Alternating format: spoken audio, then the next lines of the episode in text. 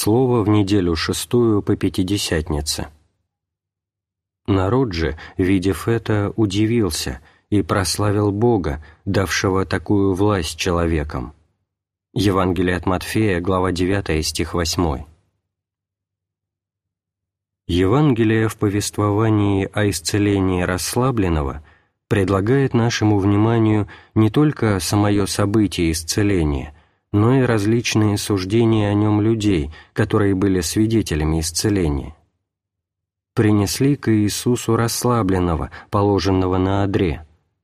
И когда он, видя веру принесших, сказал расслабленному «Дерзай, чада, прощаются тебе грехи твои», Некоторые из книжников сказали сами в себе «он богохульствует». Евангелие от Матфея, глава 9, стихи 2 и 3. Вот оно, суждение о чуде. А когда народ увидел чудо исцеления расслабленного, то, видев это, удивился и прославил Бога, давшего такую власть человекам. Стих 8. Вот другое суждение о чуде он богохульствует. Чье это суждение? Книжников, людей, которых по-нынешнему надлежало бы назвать образованными, просвещенными учеными. Какая неожиданность! Простой народ, хотя еще и не познает Бога в лице Иисуса, однако в его чудесных действиях признает силу Божию и прославляет Бога. А люди образованные при виде тех же самых действий – обвиняют Иисуса в богохулении. От чего это происходит? От того, что народ, хотя и не просвещенный, искренно следовал внушению здравого смысла и доброй совести, а просвещенных ослепила гордость. Они не старались из существа дел Божиих почерпнуть истинное познание, но хотели своему мнимому знанию подчинить дела Божии. Они воображали, будто Бог не должен и не может действовать иначе, как по законам, какие заблагорассудит ему приписать мудрость иудейских книжников. Думаете ли, братья, что этот несчастный пример не имеет отношения к нам, и нам не нужно извлекать из него для себя никакого назидания? Если думаете так, то несправедливо. Кто не любит света – кто позавидует мраку? Но что говорит истина? «Был свет истинный, который просвещает» Евангелие от Иоанна, глава 1, стих 9.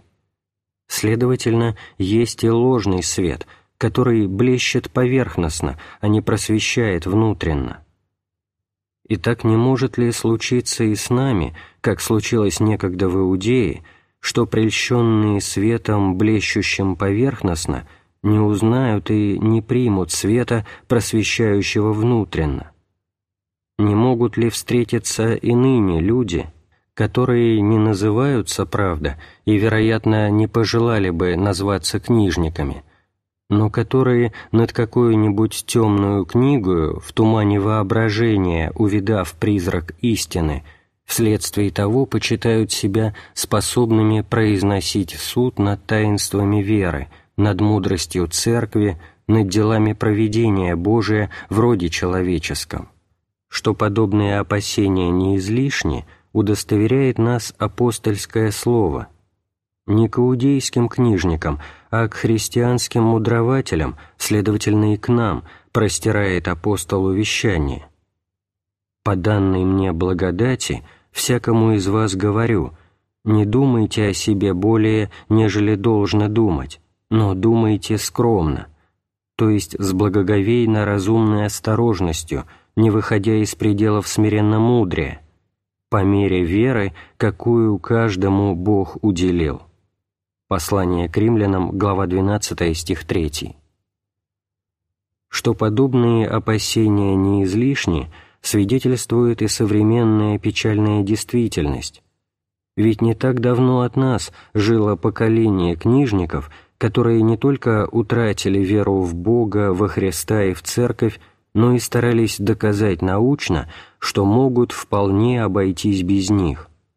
Они призывали проклятие на все славное прошлое России, мечтали о всеобщем разгроме ее и думали на развалинах прошлого создать новое, лучшее будущее. Мечты их, к сожалению, сбылись. На смену слабовольных мечтателей явились сильные, одержимые духом беснования разрушители. Они действительно разрушили старое, но на развалинах его создали не Царствие Божие, а Царство Антихриста, в котором русские люди не блаженствуют, а жестоко мучаются под тяжким гнетом насилия, голода и нужды. И хочется, по примеру Спасителя нашего, сказать и этим книжникам, и их ученикам-разрушителям. Гневом, скорбя об ожесточении сердец их. Евангелие от Марка, глава 3, стих 5. «Горе вам, книжники и фарисеи, лицемеры! Вы делаете дела Отца вашего, ваш Отец – дьявол, и вы хотите исполнять похоти Отца вашего» Он был человека-убийца от начала и не устоял в истине, ибо нет в нем истины. Когда говорит он ложь, говорит свое, ибо он лжец и отец лжи. Евангелие от Матфея, глава 23, стих 13, Евангелие от Иоанна, глава 8, стихи 41 и 44. Страшны эти книжники, но только для людей малодушных, но есть иной род книжников, не менее опасный, чем первый, для всех малоопытных и нетвердых в вере христиан. Они не знают ни Бога, ни Христа, ни Церкви и не задаются целью разрушить христианство, но только, как выражаются они, обновить, углубить, очистить его от случайных исторических наслоений и покровов. Они проповедуют новое, не церковное, а свое христианство, не христианство Христа, Божией силой и Божией премудрости. Первое послание к Коринфянам, глава 1, стих 24. А христианство какой-то женственной премудрости, которой не знала история православной церкви. Что сказать об этих книжниках? Это волки в одеждах овчих, Евангелие от Матфея, глава 7, стих 15. «Они вышли от нас, но не наши, хотя бы в уста свои они влагали божественные глаголы». Первое послание Иоанна, глава 2, стих 19. Точно так же проявил себя первоначально тот, кто из кони сделался изобретателем клевет, дьявол, который, когда говорил с Евой, прежде скрыл себя под личиною, а потом обольстил ее. За ним и вместе с ним скрывают свой настоящий вид и все изобретатели лжеучений.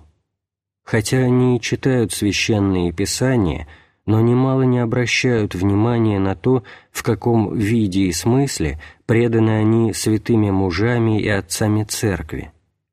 Не так прияла, не так предала Божия Церковь, как учат они – не церковное это учение. Основание нашей веры – определение Евангелия, проповедь апостолов, свидетельство пророков, учение отцов, постановление Вселенских соборов.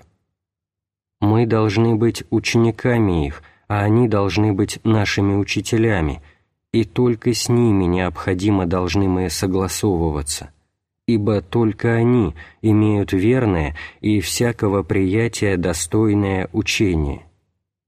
Не от отцов же заимствованное и ныне только изобретенное не может быть ничем иным, как тем, о чем предсказал блаженный Павел. В последние времена отступят некоторые от веры, внимая духом обольстителям и учением бесовским. Первое послание к Тимофею, глава 4, стих 1. «Христе, свете истинный, просвещай нас Твоим светом, вразумляй нас Твоим словом, руководи Твоею премудростью. Дух смиренно мудрее даруй нам, да не злагает Он в нас всякое возношение, взимающееся на разум Божий». Второе послание к Коринфянам, глава 10, стихи 4 и 5. Да познаем, как недостаточно и ненадежна мудрость мира, которая все легко судит и осуждает, но никого спасти не может. Тебе да исповедуем, Тебе да последуем, Твоим спасительным делам да дивимся, Тебе да прославляем, Христе, Божия сила и Божия премудрость» произнесено 22 июля 1929 года в Варне.